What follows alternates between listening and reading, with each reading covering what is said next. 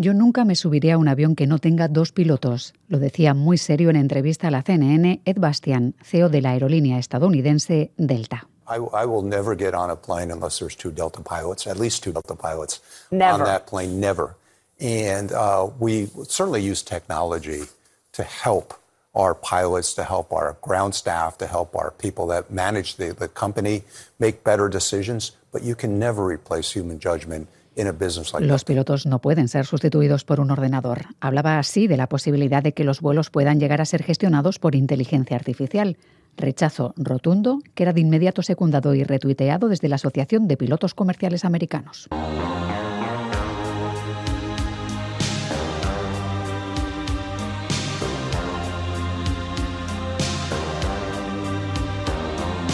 Hoy nos queremos colar en la cabina de un avión para hablar precisamente de seguridad, de cómo han cambiado los dispositivos y protocolos en cuestión de dos décadas.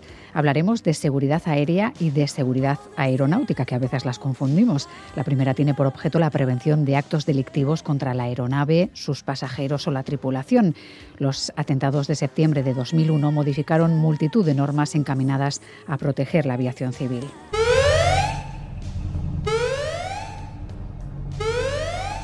A partir de aquel momento se revisaron muchos de los protocolos de seguridad para evitar, por ejemplo, que alguien pueda acceder a la cabina. Soy Miriam Duque, la encargada de abriros esta Gambara Negra, un podcast de crónica negra en el que hacemos que ciencia, especialistas y pruebas abren más que nosotros para recomponer la actualidad y tratar de entender la mente de quienes se escoran al lado oscuro.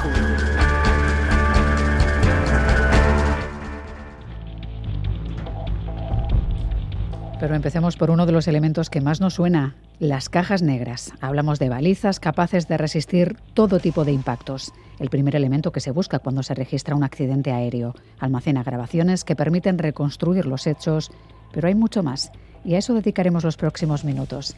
Álvaro Gamiquia es portavoz del Colegio Oficial de Pilotos de la Aviación Comercial, la COPAC. Álvaro, ¿qué tal? ¿Cómo estás? Hola, ¿qué tal? Muy bien. ¿Cómo funcionan las cajas negras de un avión? ¿Graba las conversaciones que piloto y copiloto tienen en la cabina? ¿Cómo trabajan? Eh, normalmente suelen ser cuatro pistas eh, y una de ellas efectivamente es las conversaciones dentro de la cabina.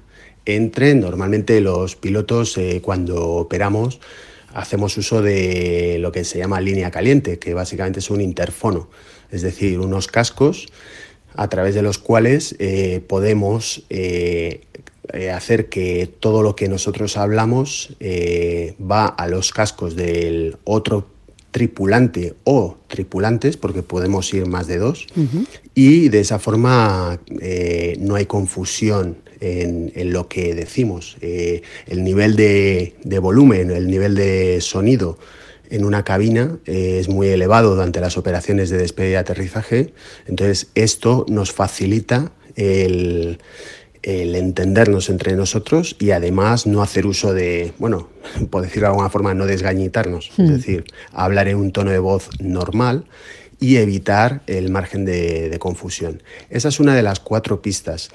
También se graban las conversaciones entre pilotos y controladores, así como las conversaciones, eh, por ejemplo, que se dan a lo que es la cabina de pasaje, es decir, los famosos anuncios al pasaje o todo lo que... Las turbulencias, la previsión del tiempo, un poco los datos del vuelo, ¿no? Claro, exactamente. Ese es otro de los canales que, que se graban. Esas cuatro pistas, si las eh, obtuviésemos después, después de un vuelo cualquiera, por ejemplo, no, no quiero pensar en que tenga que ser uno que ha tenido algún problema, ¿nos permitiría reproducir todas las operaciones realizadas durante el vuelo, casi como una reconstrucción de cómo han sido esas horas?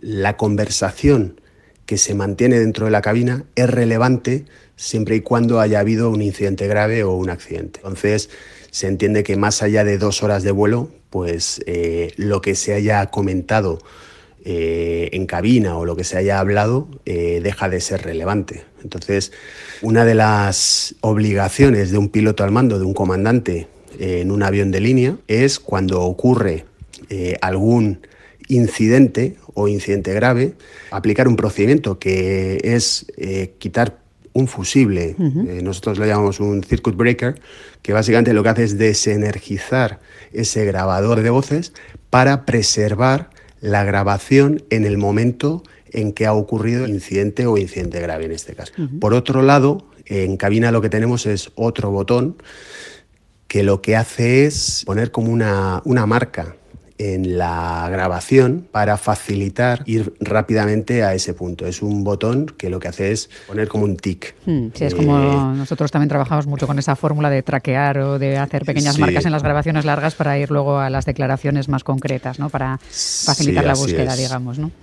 Eso es. Sabemos realmente, o nos dicen que las llamamos cajas negras, eh, Álvaro, pero no son negras y realmente tampoco estamos hablando de una caja, ¿no? Si nos gustaría saber cuál es el material del que, está hecho este dispositivo, porque parecen resistir casi cualquier tipo de accidente, de golpe, incluso cuando caen al mar, ¿no? Parece que preservan la información. Sí, efectivamente, las eh, cajas negras que no lo son eh, suelen tener colores llamativos para que en caso de, accidente eh, puedan ser fácilmente localizadas. Suelen ser un color naranja o rojo llamativo y suelen estar ubicadas en zonas del avión que a priori pudiera parecer que, están más protegidas frente a un impacto con grandes aceleraciones. De todas formas, las cajas negras eh, o registradores, hay una variedad muy grande y según eh, la operación es más compleja y con más medios, las autoridades requieren que estos dispositivos eh, sean cada vez más, que tengan unos estándares de, cumplan con unos estándares de certificación más avanzados. De tal forma que a día de hoy las cajas negras son auténticas computadoras que registran una cantidad de parámetros impresionante en comparación con lo que hacían al comienzo de las grabaciones. y siempre pensamos en las cajas negras, pero a día de hoy la tecnología eh, no es que las haya dejado un poco desfasadas. Eh, las cajas negras en realidad son necesarias por, reglamentación de investigación de accidentes, pero a día de hoy la tecnología nos permite que la conectividad de la que dispone el avión haga que eh, en tiempo real, en un avión, por ejemplo, del fabricante europeo Airbus, en caso de sufrir una condición eh, especial durante el vuelo, el fabricante se entera en el momento. Es decir, si por ejemplo estamos volando en el Atlántico, el avión eh, sobrevuela una zona de turbulencia severa y se ve sometido a unas aceleraciones muy grandes, el avión tiene unos sensores internos que detectan esos niveles de aceleración y por encima de determinados umbrales manda una señal no solamente al, propio operador del avión, a la aerolínea, sino que también lo hace al, fabricante. Y de esta forma, Airbus sabe cuándo ha habido, por ejemplo, una parada de motor, un sobrevuelo de una zona de turbulencia muy elevado, etc. De esta forma, el, fabricante eh, suele estar en contacto con el operador del avión, con la aerolínea, y tiene una colaboración muy estrecha en el seguimiento, no ya solo eh, por cuestiones eh, porque siempre que hablamos de cajas negras se nos viene a la cabeza eventos eh, trágicos, pero realmente a día de hoy la aviación está tan evolucionada que se utilizan para mucho más, se utilizan para hacer un, mantenimiento eh, preventivo. Incluso, Álvaro, igual se podría pedir ayuda en tiempo real, ¿no? porque si esa alerta llega, digamos, a la empresa, no sé si alguien podría estar un poco pendiente en caso de que el piloto pudiese necesitar una segunda opinión o una segunda valoración porque ese error nunca había aparecido, por ejemplo. ¿no? Sí, eso de hecho se da ya a día de hoy. Eh, los aviones que cruzan el Atlántico hoy en día, la gran mayoría de ellos eh, lo hacen bajo un tipo de operación que debido a hacerlo con dos motores, requieren una vigilancia continuada por parte no solamente de la tripulación y unos requisitos o requerimientos operacionales muy estrictos, sino que además el operador, es decir, la aerolínea, tiene eh, un centro de, vigilancia y de monitorización de todos sus vuelos en tiempo real. Un poco como los lanzamientos de la NASA, pero más pequeño, ¿no? Sí, efectivamente. De tal forma que nosotros, no ya solo en este tipo de operación tan específica, sino en el día a día, en operación normal, volando, por ejemplo, un vuelo Madrid-Bilbao, el servicio de vigilancia de vuelos de la aerolínea recibe en tiempo real eh, cada vez que sobrevolamos una, una, serie de puntos determinados en la ruta, recibe, por ejemplo, el combustible a bordo, el combustible estimado a la llegada, Entonces, eh, en caso de que el combustible estimado a la llegada esté por debajo de unos valores umbral determinados, salta una alerta en el centro de vigilancia de la aerolínea y se pone en contacto con la tripulación. Entonces la tripulación, pues evidentemente, eh, para ese momento, evidentemente, ya será consciente de que se da esa circunstancia, pero si no lo fueran por cualquier motivo, pues la aerolínea les, les avisa, oye, os está pasando esto, eh, ¿qué está pasando? ¿Qué está ocurriendo? Entonces, mayor todo margen eso, de reacción, ¿no?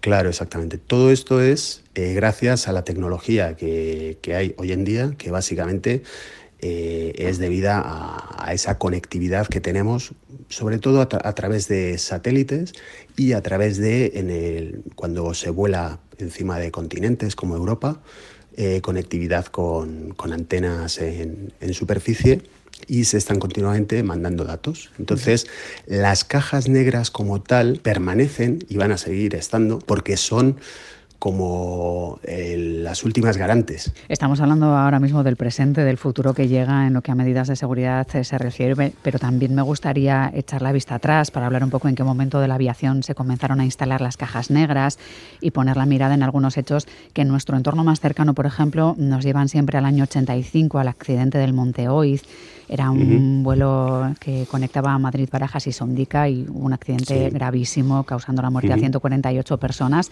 un Boeing 727. Así lo contaba el programa Caja Negra de ITV, una reconstrucción y las crónicas del archivo de Radio de Euskadi. Iberia 610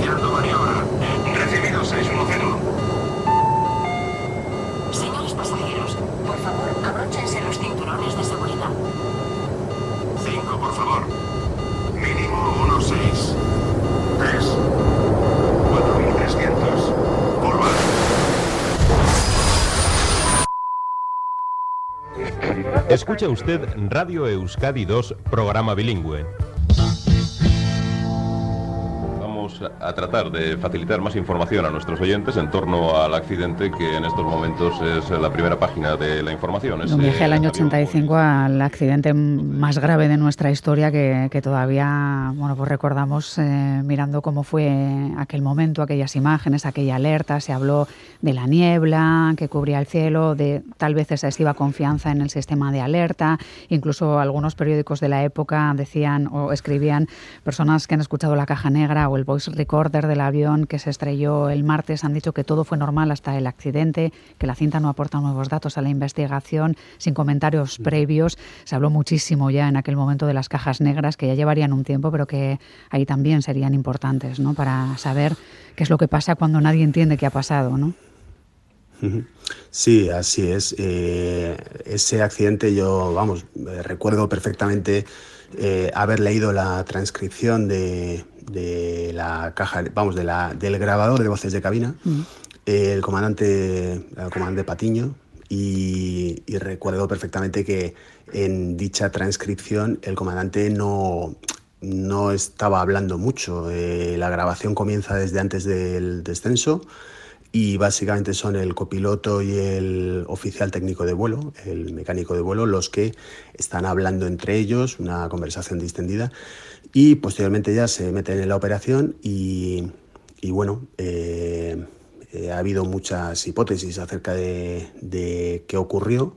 El propio sindicato de pilotos de SEPLA hizo una investigación, su departamento técnico hizo una investigación eh, aparte, una investigación dedicada, llamando la atención acerca de, pues la altura declarada, bueno, en realidad no reconocida, se hablaba de un posible error de lectura de altímetro, ¿no?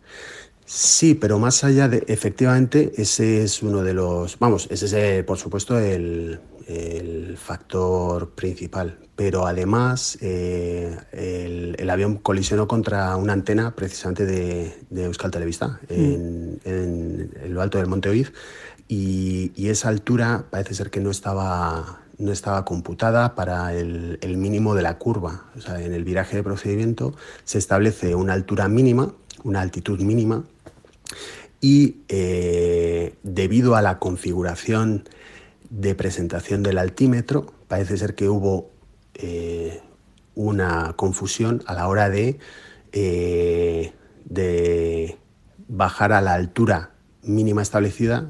No se hizo, se bajó un poco más, pero ese poco más combinado con el exceso de altura no reconocido, etcétera, o sea, fueron varios factores, como siempre, los que contribuyeron y, bueno, en todo caso, eh, hubo también otro informe de, de, la comisión en su momento de, investigación que llegaba eh, a otras conclusiones. No determinaba esto como un factor, eh, la, antena, eh, la, altura de la antena.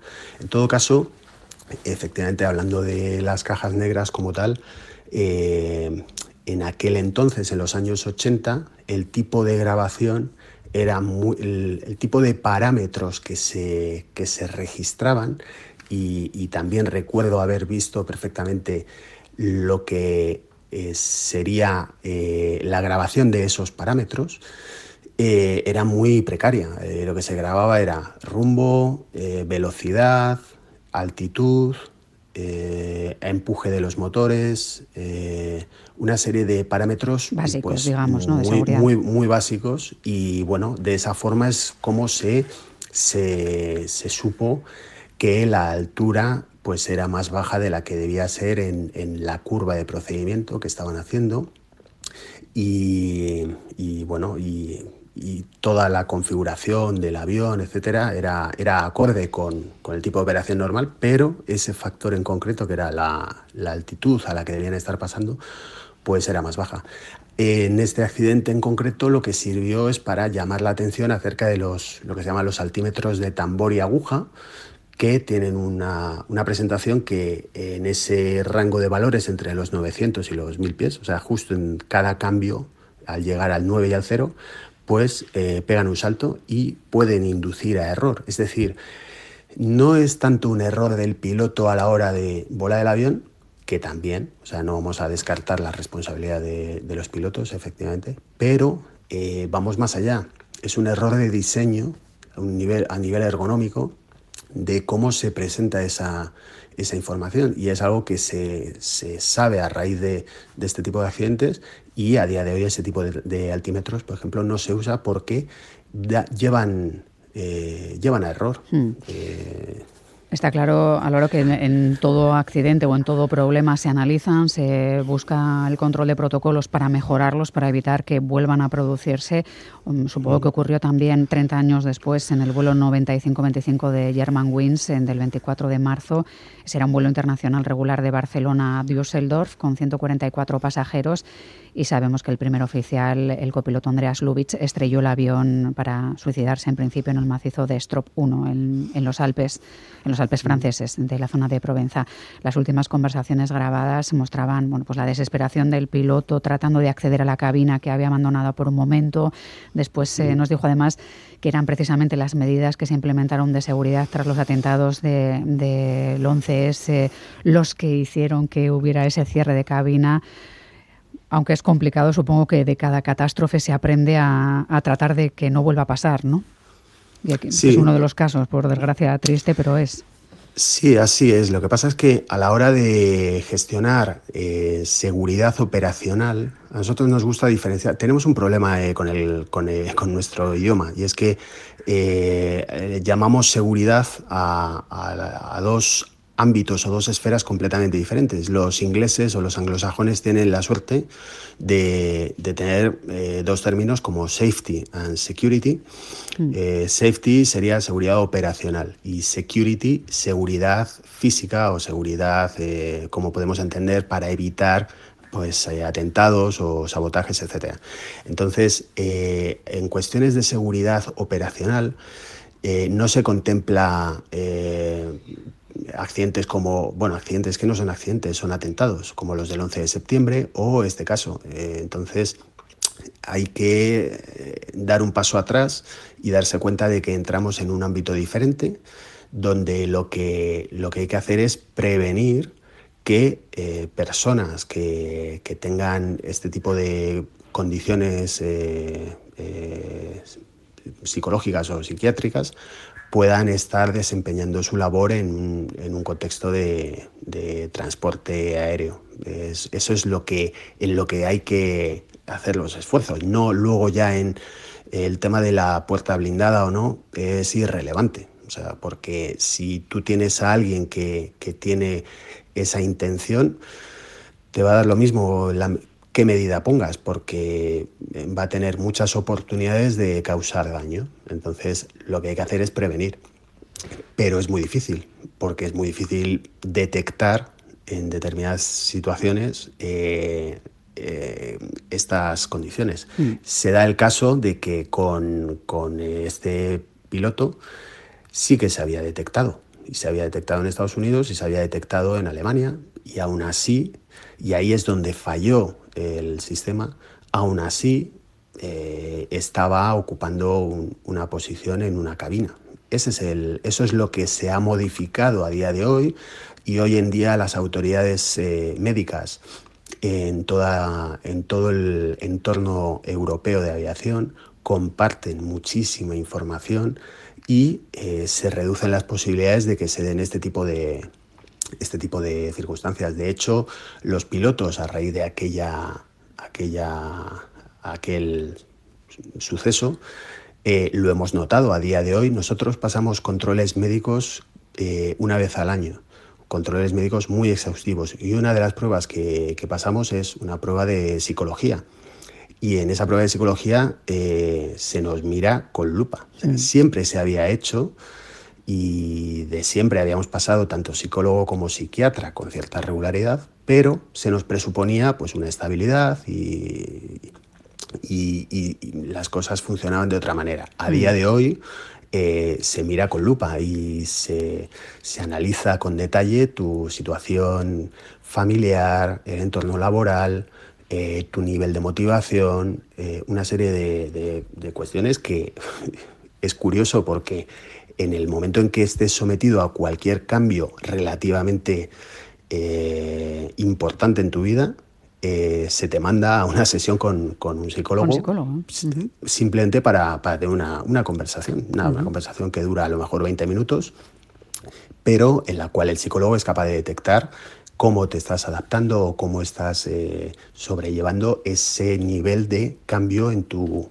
en tus distintas esferas, ya sea familiar, social, laboral, etc. Y, lo notamos. es un parámetro más de información que se analiza. Decíamos que al principio había muy pocas cosas que, se tipología, que estaban en la tipología de parámetros que se medían en el año 85, por ejemplo. Hoy en día incluso la, estabilidad emocional del piloto se computa dentro de, los parámetros. Vivimos una profesión que está altamente eh, fiscalizada hmm. eh, y no tenemos problema con ello, o sea, porque bueno, eh, lo asumimos, pero, pero nosotros, por ejemplo, pasamos sesiones de simulador dos días, cuatro horas cada día, dos veces al año. Eh, Ahí entiendo que se ponen las circunstancias peores de tiempo, de todo, ¿no? Sí, sí, sí, son, de hecho son sesiones de simulador en las cuales eh, eh, tenemos, practicamos determinadas emergencias, anormalidades, y el instructor o el examinador, dependiendo del tipo de sesión, tiene que quedar satisfecho de que en cada una de las competencias en las que se nos mide y se nos evalúa, eh, numéricamente, con, un coeficiente, eh, pasamos unos eh, estándares mínimos. En caso de no pasar esos estándares, se nos programan simuladores adicionales o incluso se nos puede retirar de la, de la línea o de, de, volar hasta que recuperamos esos, esas competencias en cuestiones como volar el, avión con el piloto automático, volar el avión a mano, la gestión que hacemos de la carga de trabajo, eh, la capacidad de, liderazgo,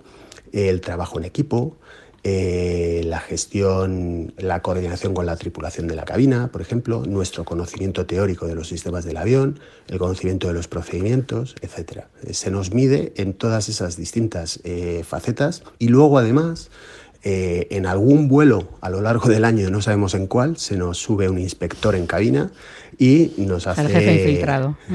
sí, de hecho hay veces que, que, parece, te aparece un compañero de uniforme y, ah, bueno, ¿qué te, ¿quieres que te llevemos a determinado sitio? Lo que nosotros eh, hay gente que, que, no vive en donde tiene la base de operaciones y se desplaza y, muchas veces viajan de esta manera y dicen, no, no, eh, hoy vengo a, a inspeccionaros.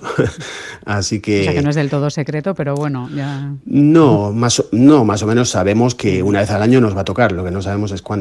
También se nos examina y tenemos que demostrar nuestra capacidad de, de, mantener un nivel adecuado de uso del inglés, por supuesto lo que he mencionado antes de reconocimientos médicos, o sea, fiscalización eh, exámenes, y reciclaje absoluto, ¿no? Cursos, sí, pero bueno, forma parte de la profesión sí. y siempre ha sido así. Lo que pasa es que cada vez lo está siendo más. Y, y, bueno, eh, gracias a este tipo de control o de gestión de la seguridad es por lo que tenemos un sistema de transporte que se considera ultra seguro y que hace relativamente pocos años tuvimos una tasa de accidentes cero en bueno. todo el año, lo cual es algo que, o sea, no hubo ni un solo accidente en aviación eh, de transporte aéreo comercial en todo el mundo en ese año. Fue, no sé si fue en el 17 o por ahí, pero esto es algo que es, es un caso de éxito y, y, hay muy pocas industrias en las cuales eh, ese nivel de seguridad se puede, se puede alcanzar. Uh -huh. Y es gracias a este tipo de, de, iniciativas. Pues habíamos aprendido más sobre la seguridad, sobre cómo hay una evaluación continua y cómo los protocolos se implementan, se cambian y se modifican tras eh, comenzar charlando con Álvaro Gamiquia de Cajas Negras. Pero bueno, es la evolución de la seguridad. Él es portavoz del Colegio Oficial de Pilotos de la Aviación Comercial y le agradecemos mucho que nos haya explicado todo esto. Es que ricasco, Álvaro. ¿eh? Muchísimas gracias. Es que ricasco, Agur. Agur.